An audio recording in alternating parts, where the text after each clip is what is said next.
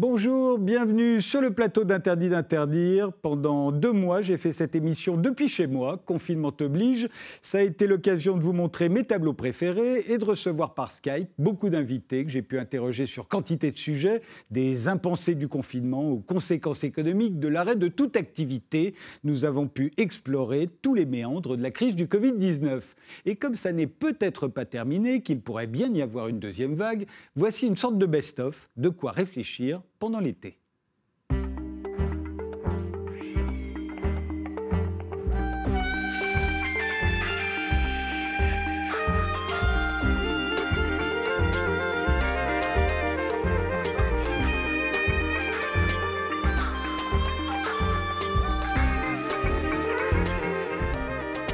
Souvient que l'OMS, dès le début, nous a dit tester, tester, tester, tester. On sait que aussi bien à Taïwan euh, euh, qu'à Hong Kong, on teste systématiquement dès que vous sortez, qu'on vous, on, vous rencontre, au lieu de vous verbaliser comme en France, on vous teste. Et, comme vous l'avez dit, ensuite on suit, euh, on fait le chemin inverse pour savoir qui, si vous avez été contacté, si vous avez, si vous êtes positif, on cherche tous les gens que vous avez rencontrés et on vous isole dans un hôtel notamment. On voit bien que ça a inspiré le président mais là, on nous parle de tester uniquement les gens qui ont des symptômes. Ce qui veut dire que tous les, les gens asymptomatiques ne seront pas testés. C'est-à-dire que moi, vous et moi, quand nous allons sortir, si nous n'avons pas de symptômes, nous ne serons pas testés. À quoi ça sert alors? Il y, a deux interprétations possibles. Euh, soit nous nous nous trompons de stratégie, ce qui serait quand même un petit peu étonnant, c'est-à-dire que nous considérons euh, que cette stratégie à la coréenne n'est pas, pas une stratégie optimale et donc que l'on peut se passer euh, d'avoir une, un, un, test massif à la fois sur les personnes qui ont été en contact avec le virus, mais d'ailleurs parce que ça n'a pas été abordé, autant le confinement individualisé, parce qu'on sort d'un confinement général pour aller vers un confinement qui sera individualisé. Hein, c'est ça, la...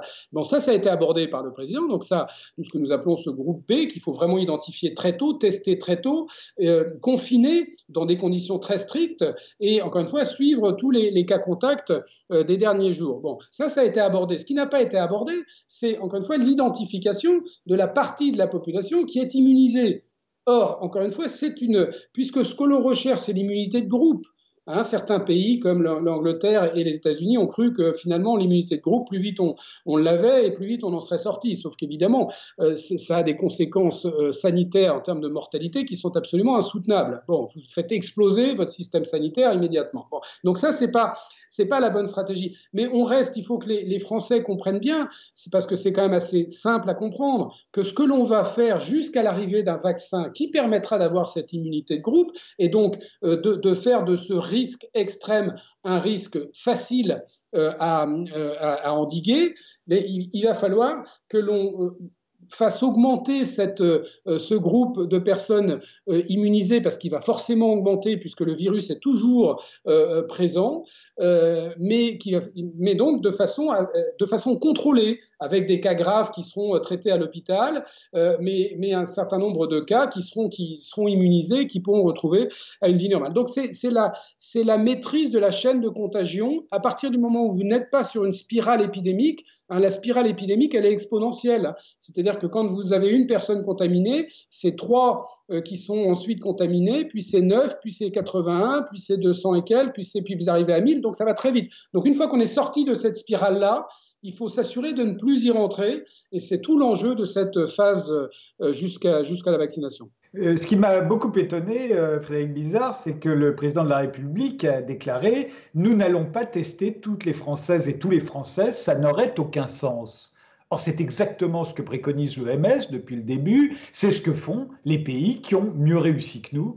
Ils testent justement tous leurs ressortissants, euh, et ça a l'air d'avoir du sens. Alors qu'est-ce qu'il y a? J'ai mal compris? Alors, je pense que c'était la, deuxième option, j'ai parlé que de la première, la deuxième option de l'interprétation qu'on peut avoir à partir du moment où on se dit, on sait que la bonne stratégie, euh, c'est celle qu'ont mis en place les Allemands et les Coréens, mais nous, sommes, nous avons une stratégie qui est guidée par la pénurie, c'est-à-dire que nous ne sommes pas en mesure, puisque le chef de l'État n'a pas fait allusion à nos capacités de pouvoir réaliser ces tests sérologiques.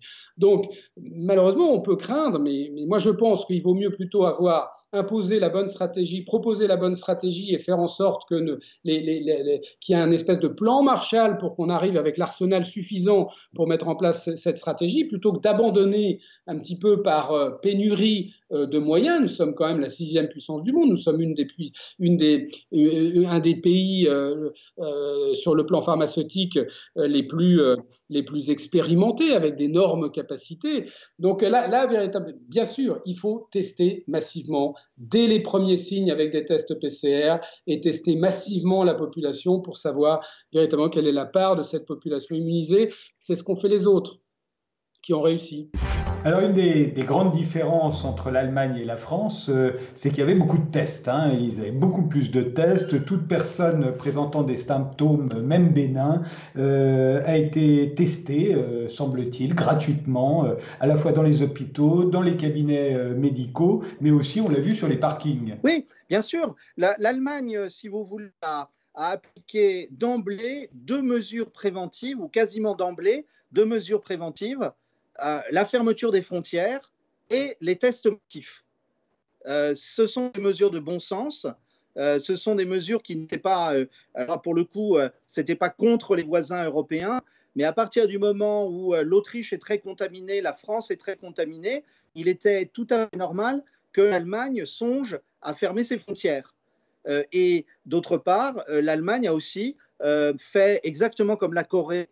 elle a décidé de tester rapidement et beaucoup, euh, de manière à avoir une idée euh, de qui est véritablement infecté.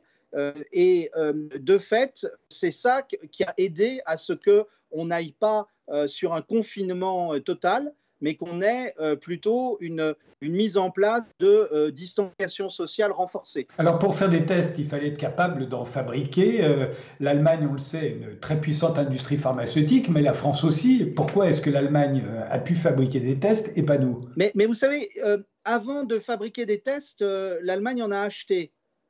Est-ce qu'il y a quelque chose qu'on ne veut pas voir en France?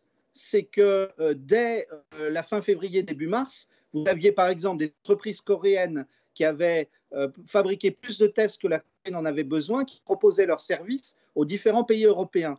Euh, ces mêmes entreprises ont euh, été en contact immédiat avec les ministres régionaux de santé en Allemagne et attendent toujours la réponse du, ministère central de la santé en France ou des, ou des ARS. Donc, si vous voulez, c'est une différence énorme d'adaptation, de réaction à la crise. Ensuite, il est bien vrai que euh, l'Allemagne est un pays qui est resté plus industrialisé que la France, euh, deux fois plus industrialisé, et que pour cette raison-là, effectivement, l'Allemagne a gardé beaucoup plus que nous une mentalité industrielle, donc la capacité à penser les investissements de long terme, donc la capacité à mettre en place une gestion de crise et donc aussi la capacité à reconvertir les sites de production. Par exemple, les sites euh, industriels du Bade-Württemberg euh, se sont mis à fabriquer des euh, des, respirateurs, des ventilateurs. Qu'en est-il euh, du budget de la santé en Allemagne euh, On accuse beaucoup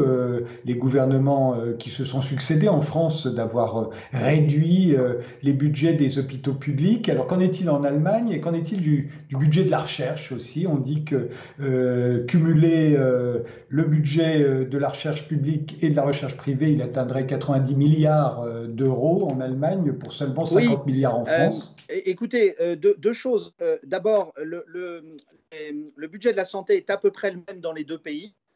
Euh, simplement, euh, la, part, de l'administration hospitalière et l'administration de la santé en France occupe à peu près un tiers du, budget concerné, alors qu'en en Allemagne, c'est en 20% donc, vous avez quelque chose qui est évident, c'est que l'Allemagne à dépenser, mais pas pour la technostructure du système de santé euh, et, pour un système centralisé, dirigé euh, depuis la capitale. Elle a investi dans les hôpitaux et elle a mis en place une, une, technostructure très légère pour euh, la gouvernance du système. Donc effectivement, euh, l'Allemagne était capable de, dégager d'emblée 28 euh, 000 lits de réanimation quand la France n'en avait que 5 000 à disposition au départ. Aujourd'hui, on a des outils d'intelligence artificielle qui nous aident à, repérer, à tracer nos, traces informatiques de façon assez intrusive hein, et assez précise, mais il faudrait, il faudrait déjà commencer à, à, faire en sorte que la législation le permette, euh, euh, qu'il n'y ait pas de difficulté à ce que les télécoms transmettent à des autorités désignées temporairement un certain nombre d'informations qui permettraient de retrouver ces contacts. Aujourd'hui, en Europe, ce n'est pas le cas. Donc il faut... pourquoi je dis ça? D'ailleurs, ce n'est pas tellement pour revenir sur l'épisode de, cette première vague qui, nous est arrivée et que, tout le monde essaye tant bien que mal euh, d'absorber et, et de contrecarrer c'est plutôt parce que si jamais une deuxième vague devait se reproduire à l'automne, on va le savoir assez vite, on pourra expliquer comment on va le savoir, mais on devrait le savoir assez vite. Aujourd'hui, on ne le sait pas, mais c'est une option, c'est un scénario. Et si une vague revenait à l'automne, elle pourrait avoir exactement la même taille que celle qui nous assaille aujourd'hui. Et là, je pense que il n'est plus question de, mettre toute la population en confinement, ainsi que toutes les économies au ralenti, comme c'est le cas. Je pense qu'on peut trouver les meilleures solutions qui se sont appliquées sur la Terre aujourd'hui et, essayer de les adopter, de les reproduire, sans doute de les adapter également, parce que par exemple, il y a des nouveaux tests qui arrivent euh, sur les anticorps qui viendront compléter le dispositif. Mais euh, je ne pense pas qu'on puisse aujourd'hui se dire non, rien n'arrivera plus, euh, c'est terminé, on, connaît la recette, on va faire du lockdown, lockdown, lockdown. Je ne crois pas. Le, confinement, euh, vous l'avez dit, tout le monde le rappelle aujourd'hui, c'est provoquer une crise économique sans précédent. Euh, on ne sait pas ce que ça peut donner.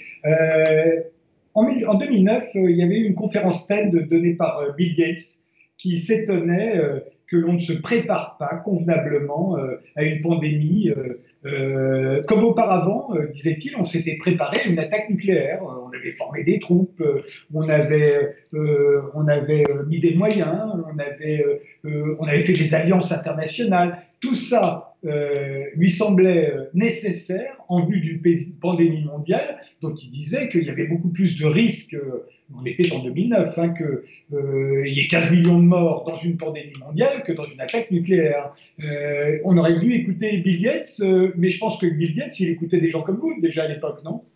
Non, je n'aurais pas cette prétention. Je, pense que Bill Gates, justement, a une vision qui est celle du 21e siècle.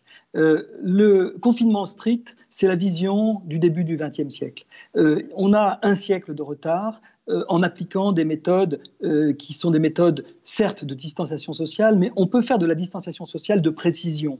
On peut véritablement aller chercher euh, les cas suspects aujourd'hui parce qu'on a des diagnostics moléculaires, parce qu'on a des diagnostics biologiques qui nous permettent d'aller identifier au cas par cas. Peut-être qu'il faut une petite armée d'enquêteurs euh, qui va aller euh, chercher ces contacts euh, à domicile et, exiger d'eux un prélèvement pour qu'on puisse être certain qu'ils qu'ils sont négatifs ou au contraire, si jamais ils sont positifs, pour qu'on leur demande et qu'on exige d'eux. Et la loi, reprendre l'exemple de Singapour, la loi est prévue dans ces cas très particuliers. On peut, de force, si la personne n'est pas d'accord, sous la contrainte, on peut véritablement l'exclure de, son foyer pendant une période courte, hein, de quelques jours, qui permet véritablement de protéger les biens portants et de d'augmenter cette distance sociale d'une façon ou d'une autre. Donc ce n'est pas non plus non autoritaire, on est dans quelque chose qui est très intrusif, mais qui respecte l'ensemble de l'économie. Après, on peut avoir un débat démocratique. Qu'est-ce que vous préférez? On est tous euh, dans nos appartements sans bouger et, sans pouvoir travailler. On ferme tous les commerces, tous les marchés.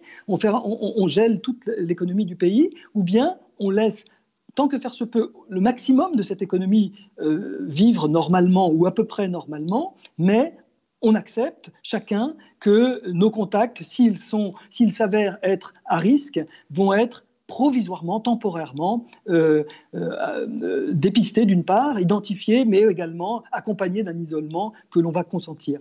Et ça, c'est quelque chose qu'un pays démocratique peut, à mon avis, de façon claire, décider euh, d'appliquer ou de ne pas appliquer. Dans les premières phases de l'épidémie, en effet, j'avais été frappé de voir le nombre de tweets, notamment de personnalités politiques, qui disent je ne suis pas médecin, mais je pense qu'il faut faire ceci, cela ou cela, et qui disaient leur point de vue sur tel traitement, sur telle mesure euh, préventive, euh, sur tel médicament même, sans rien y connaître.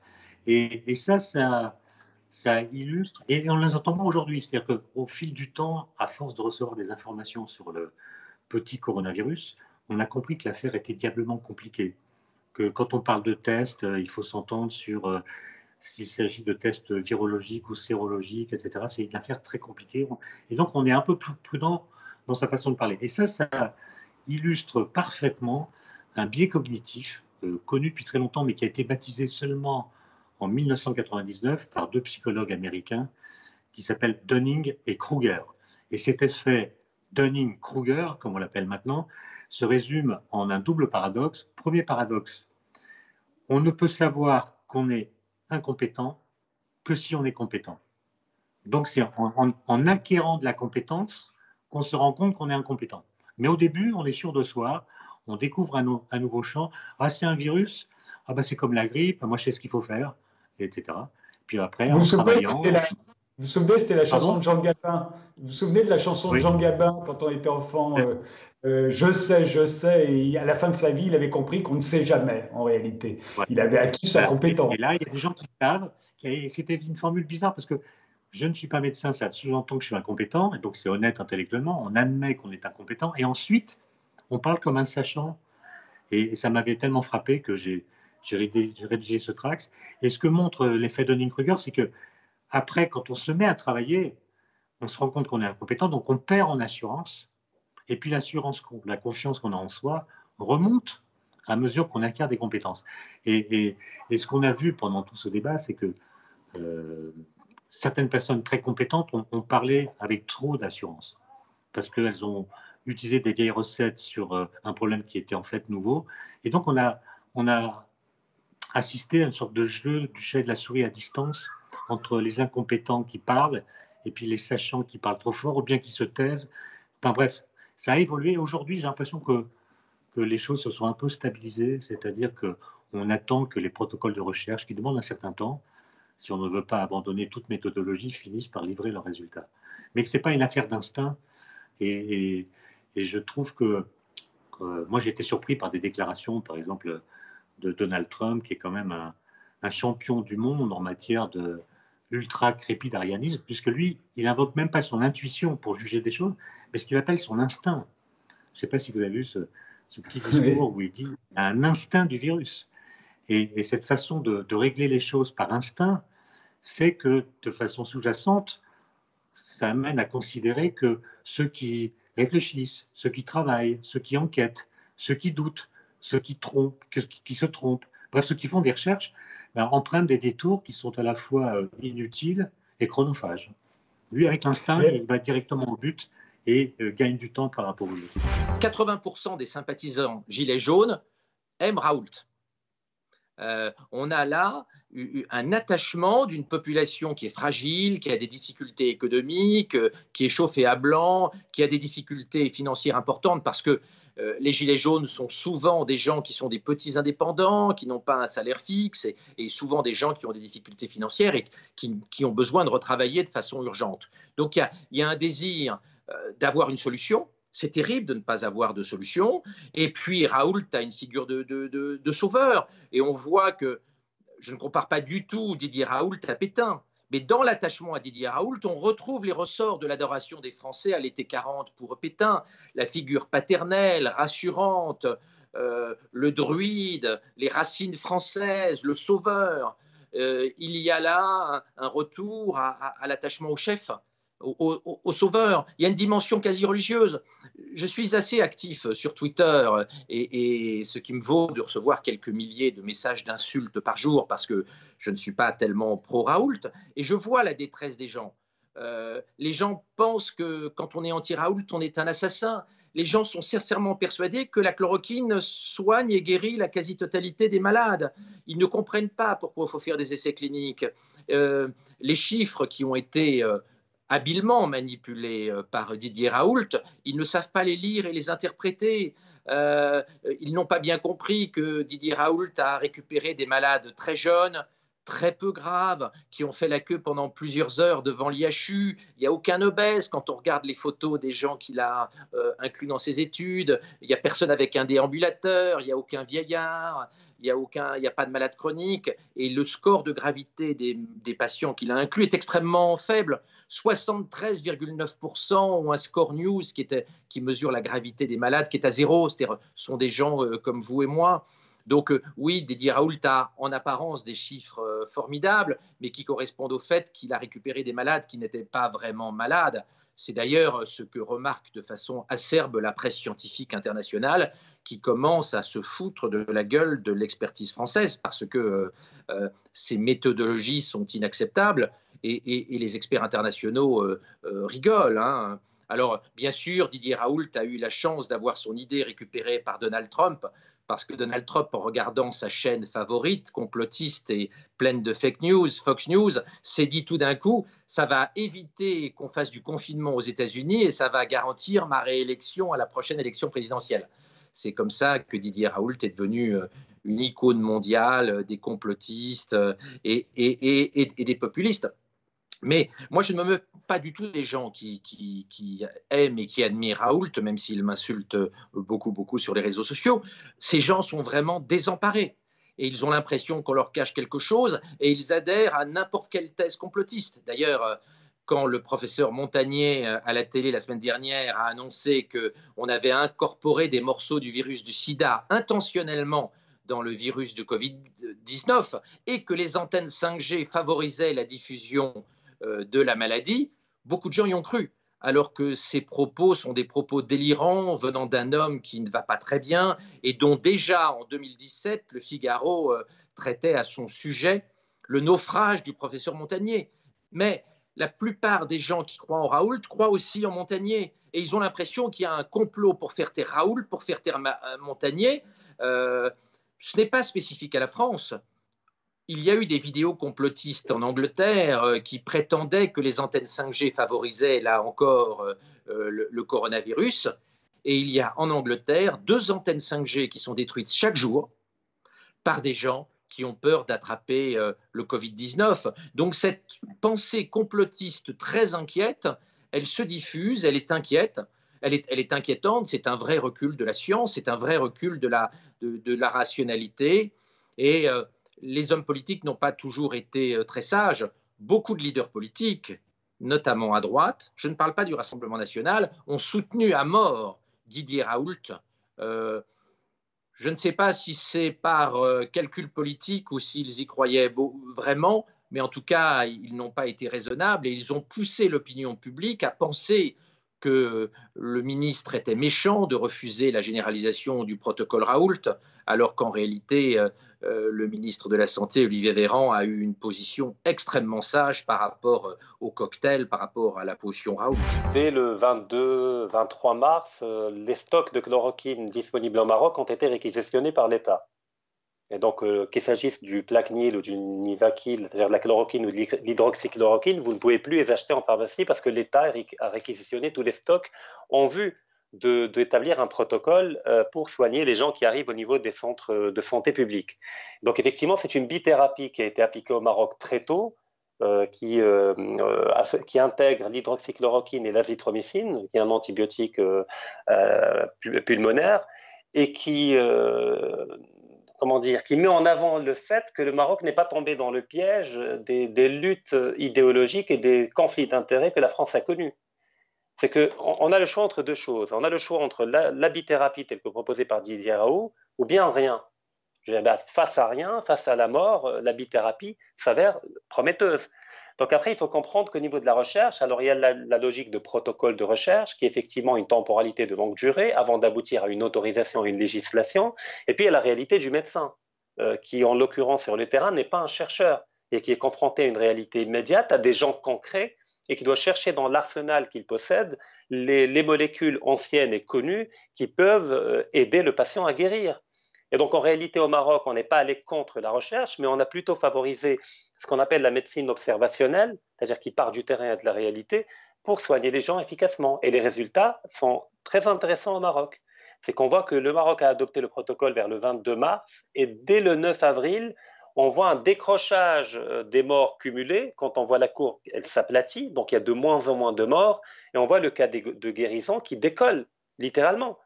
Parce que pendant très longtemps, durant le mois de mars, on avait un rapport entre les décès cumulés et les guérisons cumulées qui étaient très très proches. On était littéralement dans un bras de fer. Et puis tout d'un coup, il y a un décollage extrêmement rapide.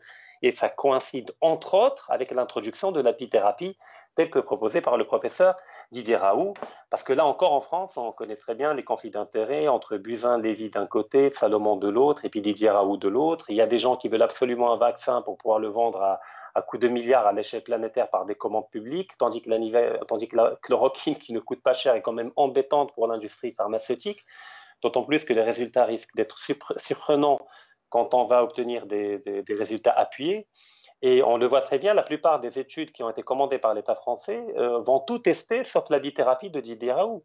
Ils vont tester soit l'hydroxychloroquine toute seule, soit la chloroquine toute seule, mais jamais les deux. Donc il y a une guerre contre la chloroquine et contre cette bithérapie. Donc le Maroc, là encore, a fait preuve de réalisme. Il a opté pour le choix le plus réaliste et le plus efficace. Et heureusement, on est en train de voir une amélioration de la situation au Maroc. Après, les chiffres, il faut être prudent. Que quand, on parle des cas confirmés au Maroc, euh, c'est conditionné par la capacité de dépistage. Parce qu'effectivement, le Maroc n'a pas les moyens de mettre en place des dépistages massifs comme en Allemagne. Parce qu'au total, on a fait depuis le début de la pandémie environ 28 000 tests, ce qui n'est rien en réalité. Euh, mais par contre, ce qui est tangible, c'est le cas euh, de décès. Là, on ne peut pas tricher. Et le cas de guérison. Et là, par contre, effectivement, les résultats sont très satisfaisants et très encourageants. Mais il est évident que si on élargit le, dépistage, on obtiendra beaucoup plus de cas confirmés, mais la majorité sont asymptomatiques.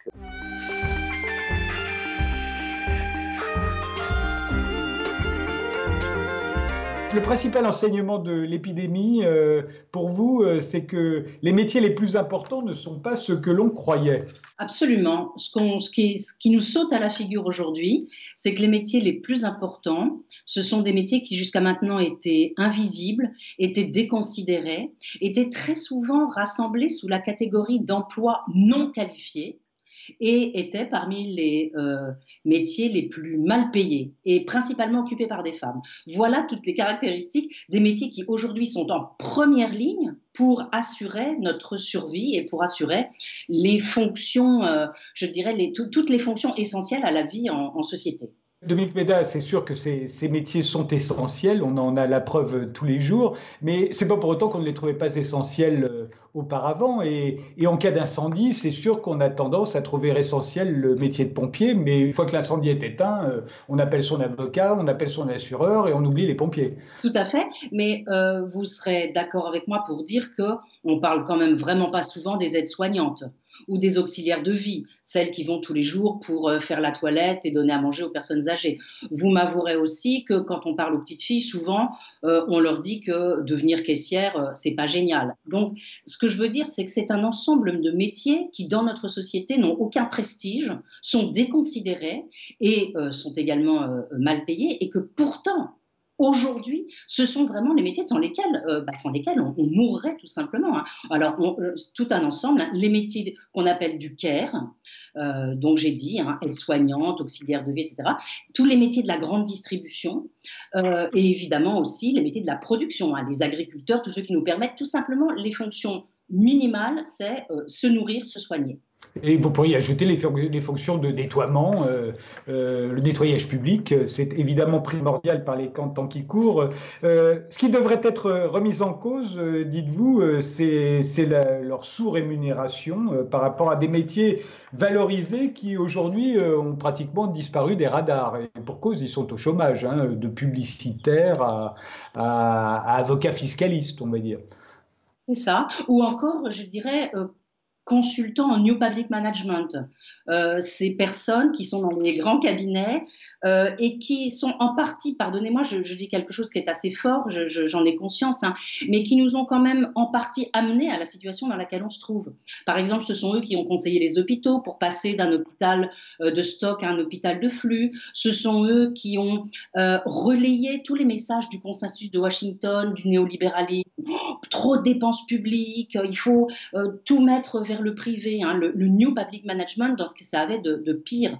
Bah, je pense que tous ces gens-là continuent à travailler. Je crois d'ailleurs qu'il y en a beaucoup dans les allées du pouvoir aujourd'hui, euh, qu'ils animent des cellules de, crise. Et je pense que ça, c'est vraiment quelque chose dont nous devrions parler tous ensemble, qui est très très très ennuyeux parce que ça continue comme avant et il risque de nous entraîner à continuer comme avant.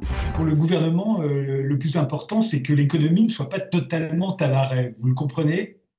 Oui, je le comprends bien. Dans le même temps, il me semble que la priorité des priorités aujourd'hui, c'est pas tellement celle-ci, malheureusement, c'est la priorité sanitaire. C'est-à-dire que l'hôpital public en France euh, a, subi depuis des années, on le sait bien maintenant, euh, des réductions de budget public euh, draconiennes. On voit aujourd'hui que l'austérité budgétaire, ça tue, tout simplement. Donc s'il y a des Françaises et des Français qui meurent aujourd'hui, c'est aussi et d'abord parce que l'hôpital public n'a plus les moyens de travailler correctement depuis des années.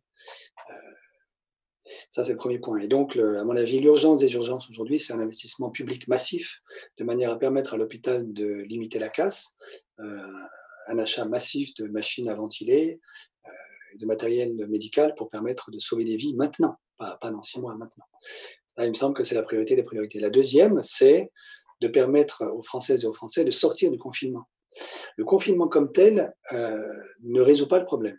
Le confinement permet juste, à partir du moment où on a raté le coche initial qui était le dépistage systématique, ce qu'a fait la Corée du Sud, ce qu'a fait Taïwan, ce que nous aurions dû faire, à partir du moment où nous ne l'avons pas fait sérieusement, nous avons laissé le virus se répandre dans la population.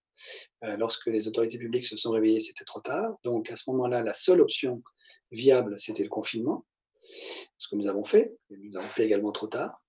Maintenant, le confinement lui-même ne stoppe pas l'épidémie. C'est-à-dire que si demain matin tout le monde ressort de son domicile, ça recommence. L'épidémie reprend de plus belle, avec en plus un système hospitalier qui est déjà à genoux. Donc la question, c'est à partir du moment où on va sortir du confinement, pratiquer le dépistage le plus systématique possible pour faire ce qu'on aurait dû faire au tout début. La, la stratégie sud-coréenne ou la stratégie taïwanaise qui ont réussi pour l'instant euh, à refouler la pandémie euh, sans confinement.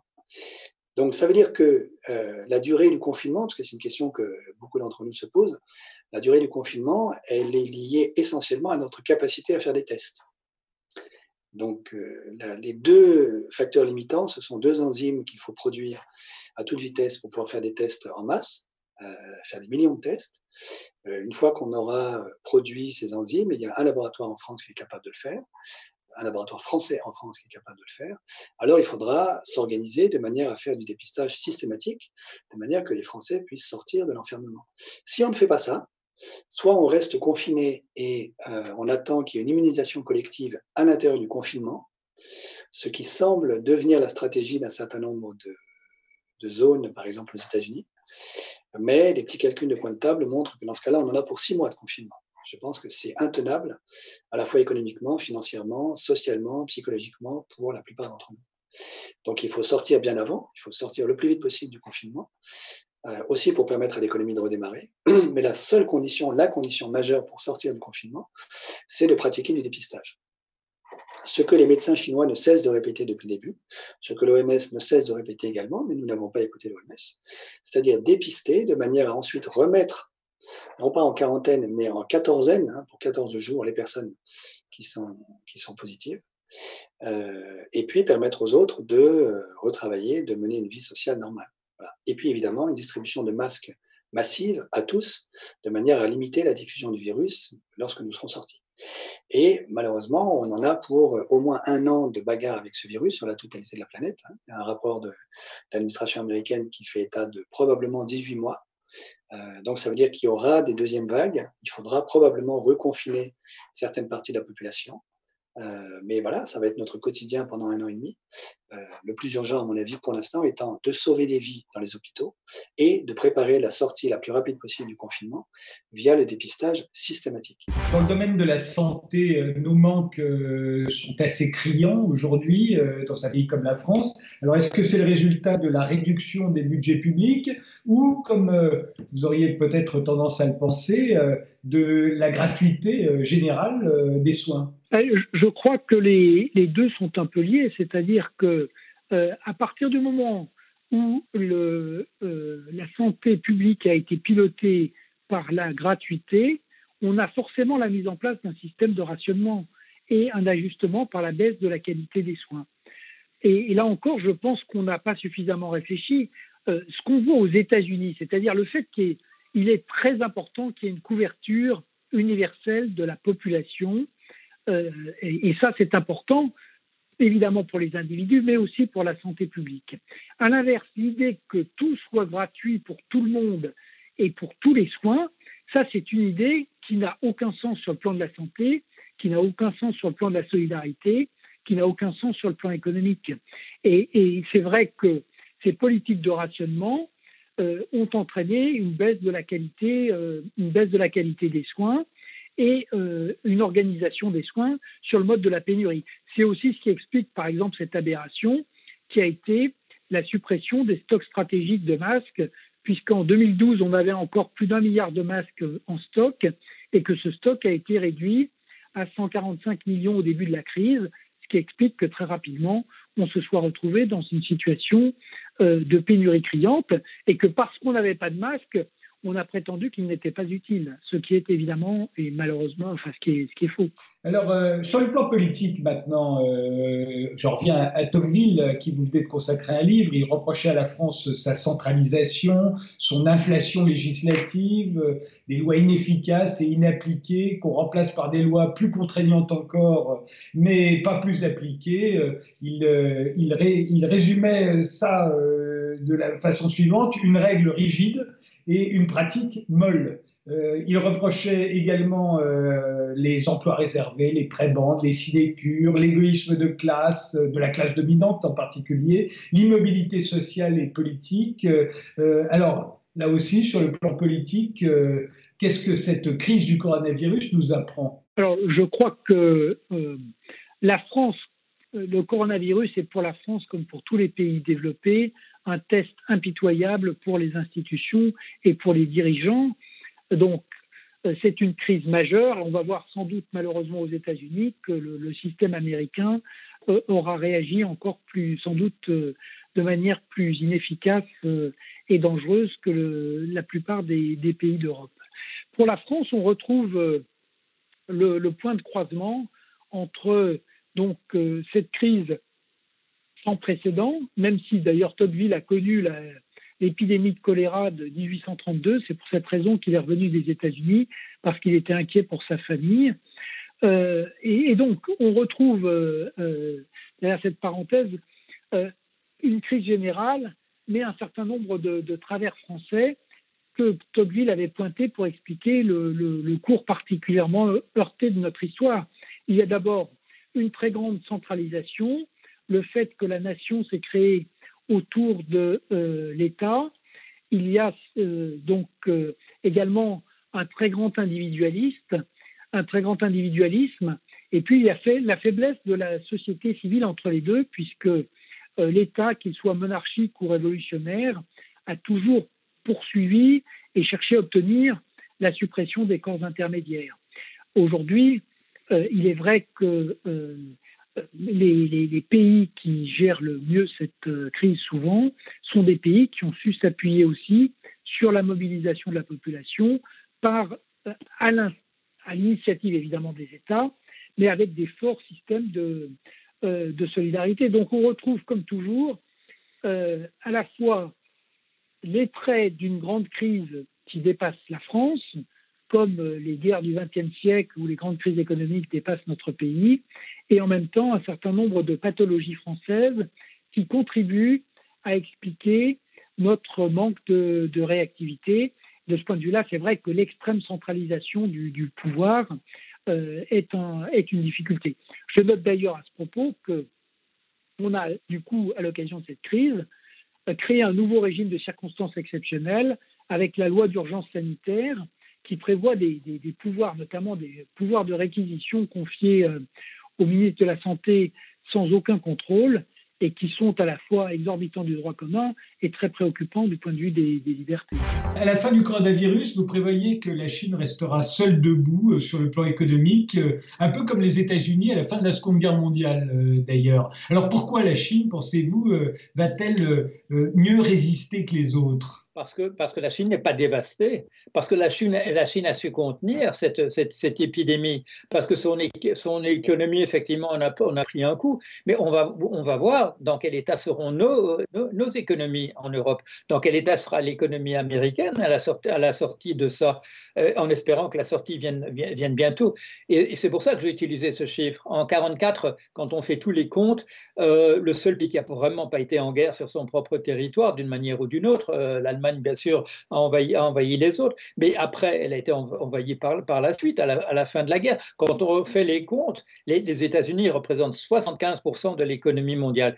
Je ne serais pas étonné qu'au sortir de la crise, euh, je ne sais pas, à l'automne, hein, si tout se passe bien, que quand on fera les comptes des économies qui sont en état de fonctionnement, qu'on ait un chiffre, le, même chiffre pour la Chine, que la Chine représente 75% de l'économie mondiale. Je ne serais pas étonné. Et le pays qui souffrira le plus, dites-vous, ce sont les États-Unis. Alors pourquoi les États-Unis? Pourquoi souffriraient-ils davantage que les économies européennes, par exemple? Parce que, nos pays sont, unifiés d'une certaine manière. Nous ne sommes pas des confédérations. Euh, nous avons été des confédérations. Euh, euh, la, Bretagne, c'est d'où je vous parle, c'était pas exactement la, France. À la même époque, la Bourgogne essayait de créer un, État indépendant. Il y avait des Anglais quelque part du côté de l'Aquitaine, etc. Mais nous avons intégré les États. Même la Belgique, même la Belgique avec son pseudo-fédéralisme est un, pays intégré. Il y a une direction fédérale.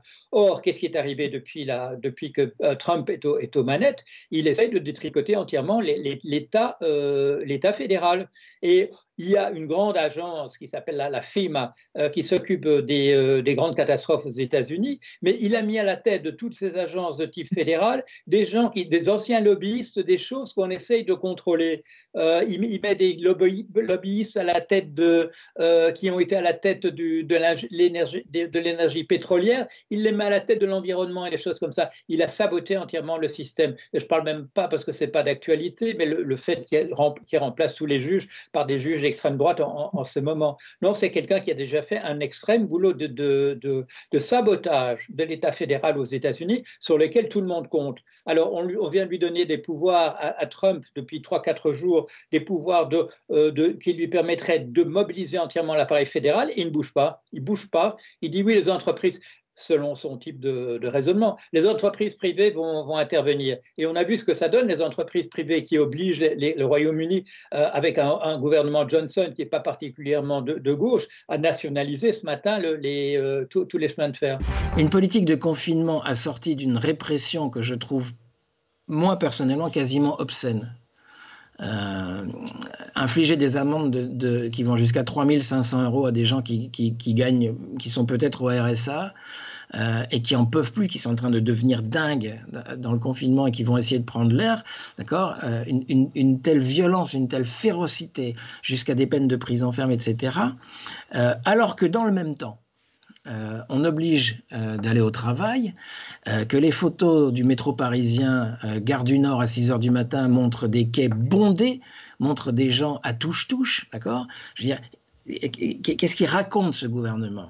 Je veux dire, qu'est-ce qu'il nous dit? Il oblige les gens à aller travailler à Paris, d'accord? 14 millions d'habitants dans un métro bondé, mais il fait surveiller les plages du Finistère par des hélicoptères. Attendez, excusez-moi, mais il y a marqué il y a marqué du con sur mon front. Enfin, je veux dire, c'est quoi le truc? Je veux dire, à quel, à quel moment, jusqu'à combien de temps on va se foutre de notre gueule avec ce truc-là? Je veux dire, soit il y a un problème de confinement et on confine, soit euh, on peut envoyer tout le monde bosser dans le métro et faut arrêter d'emmerder le monde parce qu'ils vont prendre l'air sur une plage. Donc ce, que, ce, que, ce, qui me met la puce à l'oreille, c'est la, la je, le disais tout à l'heure, c'est la, la, violence de cette répression, la férocité de cette répression sur des histoires de promenade. Ça, ça ne va pas. Le, le coup de l'hélicoptère, je le trouve extrêmement symptomatique. Enfin, je veux dire, c'est là encore, vous avez un test en grandeur nature qui est un test de l'obéissance de la police. Est-ce que la police va les 160 000 personnes mobilisées, est-ce qu'ils vont accepter euh, cette, cette, politique de répression? C'est un test. Est-ce qu'on va trouver un gendarme assez, avec suffisamment de neurones dans la tête pour conduire un hélicoptère au-dessus d'une plage pour traquer une petite vieille qui va respirer? Oui, manifestement, on le trouve. Donc il y a un vrai test en grandeur nature de contrôle d'une population avec une répression épouvantable, mais qui s'adresse sur du plaisir, de la détente, d'accord? Mais pas le travail. Le travail, il faut aller bosser. Par contre, euh, Par contre, se détendre, ça, c'est pas bien. Ça, là, vous avez une moralisation du problème. Enfin, c'est insensé. Une autre stratégie de la langue de bois, c'est les statistiques. Je sais pas si vous, enfin, vous connaissez peut-être la blague. 98, 98% des gens croient une, une, information si elle contient une statistique. Hein. En fait, cette communication euh, sur les médias dominants, enfin sur, sur TF1, France 2 ou autre, euh, elle tourne en boucle sur trois informations qui sont euh, chaque jour de nous annoncer un nombre de décès euh, qui, est, plus grand que la veille, sans que ces décès ne soient jamais rapportés à rien. C'est-à-dire que moi me dire il y a 400 morts, ça peut être très effrayant ou ça, peut l'être pas tellement si on le met, on regarde d'autres chiffres.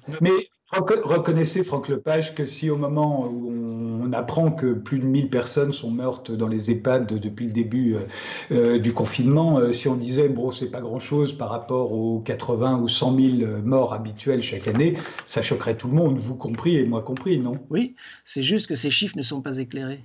Je peux rien faire avec un chiffre pareil. Quand on me dit, j'ai regardé les chiffres en Bretagne, j'habite en Bretagne, on, on est à 88 morts. Bon, la dernière fois que j'avais regardé, c'était la semaine dernière, on était à 32 morts. ok, 32 morts, de 32 à 88, c'est moche. Euh, c'est vraiment pas terrible, 88 morts. Mais il y a 3, 3 millions et demi de personnes en Bretagne. Excusez-moi, mais enfin, je veux dire, 88 euh, euh, morts sur 3 millions et demi de personnes, est-ce que c'est un chiffre inquiétant? J'en sais rien. Je ne peux pas analyser ce chiffre. cette question des chiffres, elle est, elle, elle est extrêmement perturbante. Euh, parce que à la fois c'est une information qui est angoissante, c'est-à-dire qu'il y a une hystérisation du problème. Euh, on nous annonce des, nombres de morts, mais en même temps, euh, si on met ces chiffres, on regarde d'autres chiffres, ça devient, ça devient presque bizarre. C'est 73 000 morts du tabac chaque année en France. Les morts dans les EHPAD, c'est 400 par jour normalement. Enfin, vous savez, on, on, on, nous a parlé de la grippe saisonnière, tout ça. Alors, vous avez toujours des gens qui disent non, mais on ne peut pas comparer on peut toujours comparer. Euh, l'intérêt de la, comparaison, c'est précisément de mettre des choses qui ne sont, pas, qui sont, qui sont pas les mêmes. Donc voilà.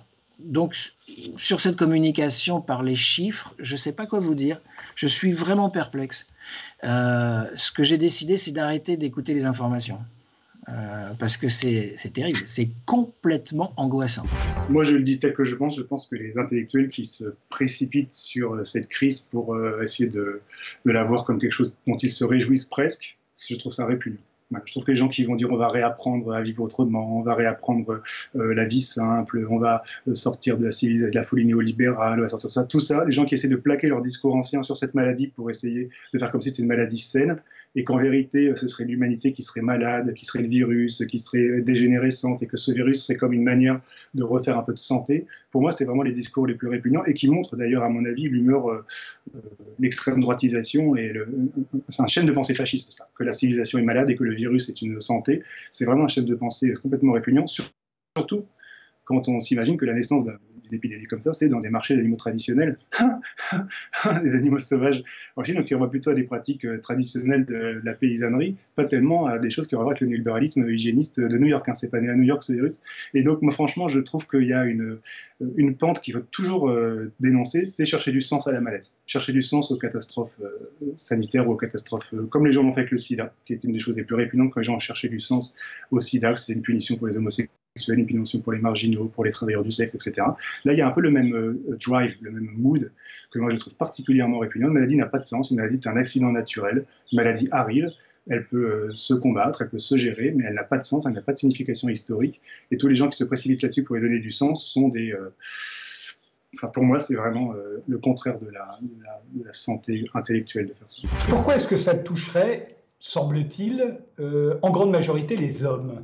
Euh, à l'exception peut-être du Québec. Euh, au Québec, on remarque que euh, plus de femmes figurent parmi les cas confirmés, à 60%, je crois, et, même parmi les décès, c'est à 54% des femmes, notamment du personnel soignant d'ailleurs. Mais sinon, en France notamment, ce sont surtout des hommes. Alors pourquoi? Alors déjà, euh, parce que probablement on a bien protégé nos personnels soignants. Je dis ça, c'est assez important en fait, car vous avez tout à fait raison, lorsqu'il y a une très forte euh, proportion de femmes euh, dans une maladie infectieuse respiratoire, généralement, la raison est que le personnel soignant a été mal protégé. Ça a été le cas du SRAS. on a tenu, on, a tiré des leçons du SRAS. En, le SRAS était en 2003, c'était aussi un coronavirus, aussi respiratoire et qui entraînait des, des, pneumonies extrêmement sévères. au début, on a été tellement surpris par le SRAS que les premiers euh, hôpitaux qui ont eu à prendre en charge ces, cas ne se sont pas suffisamment équipés, ne se sont pas suffisamment protégés. Et puis on a vu, du reste, à l'occasion du SRAS, en particulier des études de Singapour, ont montré que les personnels soignants, lorsqu'ils mettaient des masques de protection, étaient très très très bien protégés. Et c'était ça qu'il fallait faire. Et après, les gens l'ont fait. Mais du coup, la proportion de femmes dans le SRAS est beaucoup, beaucoup plus importante que dans le, ce, ce Covid-19.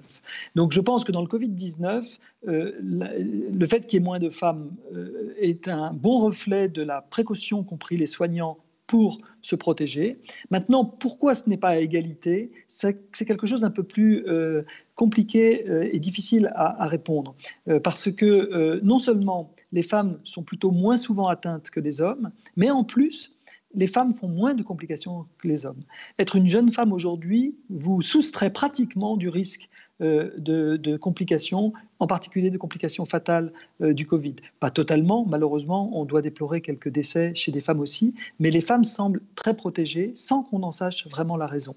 Alors, il faut savoir que les femmes vivent plus longtemps que les hommes et qu'on euh, on a même pu montrer, il y a même eu des études qui ont montré à niveau très très égal de, de socioculturel et de travail. Par exemple, quand vous prenez des bonnes sœurs et des moines, eh bien, les bonnes sœurs vivent un peu plus longtemps que les moines. Donc il, semble que le sexe protège, le sexe féminin protège contre beaucoup de maladies et, visiblement, il a l'air de protéger aussi contre le coronavirus, ce qui est une particularité qui n'est pas encore, à mon, à mon sens, totalement expliquée. Et les enfants, alors, puisque ça crée une Grande polémique en France au moment de la réouverture des écoles. Faut-il envoyer euh, ses enfants à l'école ou pas? Que sait-on aujourd'hui euh, du cas des enfants? Alors comme vous dites, on est euh, dans la polémique, mais aussi dans, dans la controverse scientifique. C'est-à-dire que le cas des enfants n'est pas totalement clarifié aujourd'hui.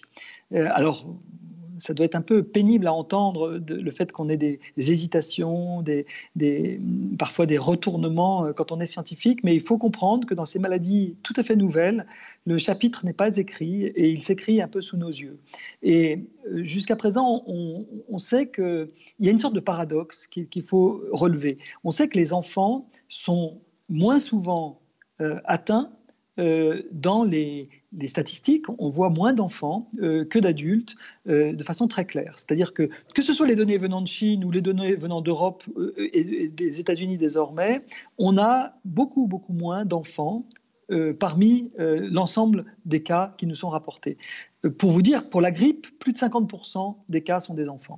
Pour le Covid, ce n'est pas du tout le cas, c'est quelques pourcents, c'est très très très marginal.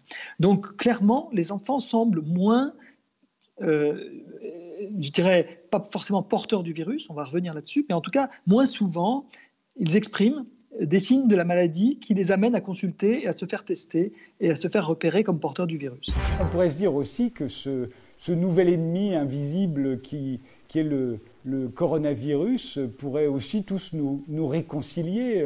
Certains disaient que pour que les, les, peuples sur Terre se réconcilient, il faudrait une invasion extraterrestre. Ben là, on a, on a le coronavirus. Euh, euh, ce, ne sont pas des extra, ce n'est pas un extraterrestre, mais, mais au fond, on se sent tous solidaires, les êtres humains, euh, face à lui. c'est ce qu'il aurait dû faire, le coronavirus, parce que le coronavirus nous a montré que la mondialisation économico-technique qui s'est produite a créé de l'interdépendance incontestable, mais que l'interdépendance n'a créé aucune solidarité. Et que à ce moment-là, qu'est-ce qui s'est passé? L'absence de solidarité fait que quand arrive le virus et les épidémies, chaque État national se referme sur lui-même, alors que nous sommes en même temps conscients que c'est une maladie planétaire qui frappe toute l'humanité, mais nous avons, faute aussi bien d'une conscience collective humaine à niveau planétaire, aussi bien d'une organisation capable, comme l'OMS ou l'ONU, de coordonner les efforts différents, on se réfugie dans l'égoïsme national. Et même pour l'Europe, on est très très en retard. Et même pour l'Europe, euh, le problème n'était pas de se refermer sur un égoïsme européen, le problème était d'avoir une solidarité européenne. Ben, je pense que c'est très bien qu'il y ait cette solidarité nationale et cet appel à la solidarité nationale. Ce serait pas malheureux. Mais il y a aussi une solidarité humaine qu'on devrait comprendre aujourd'hui. Ben, le virus nous dit on est tous liés, on est tous inséparables, on, on doit s'unir et on n'écoute pas la leçon du virus.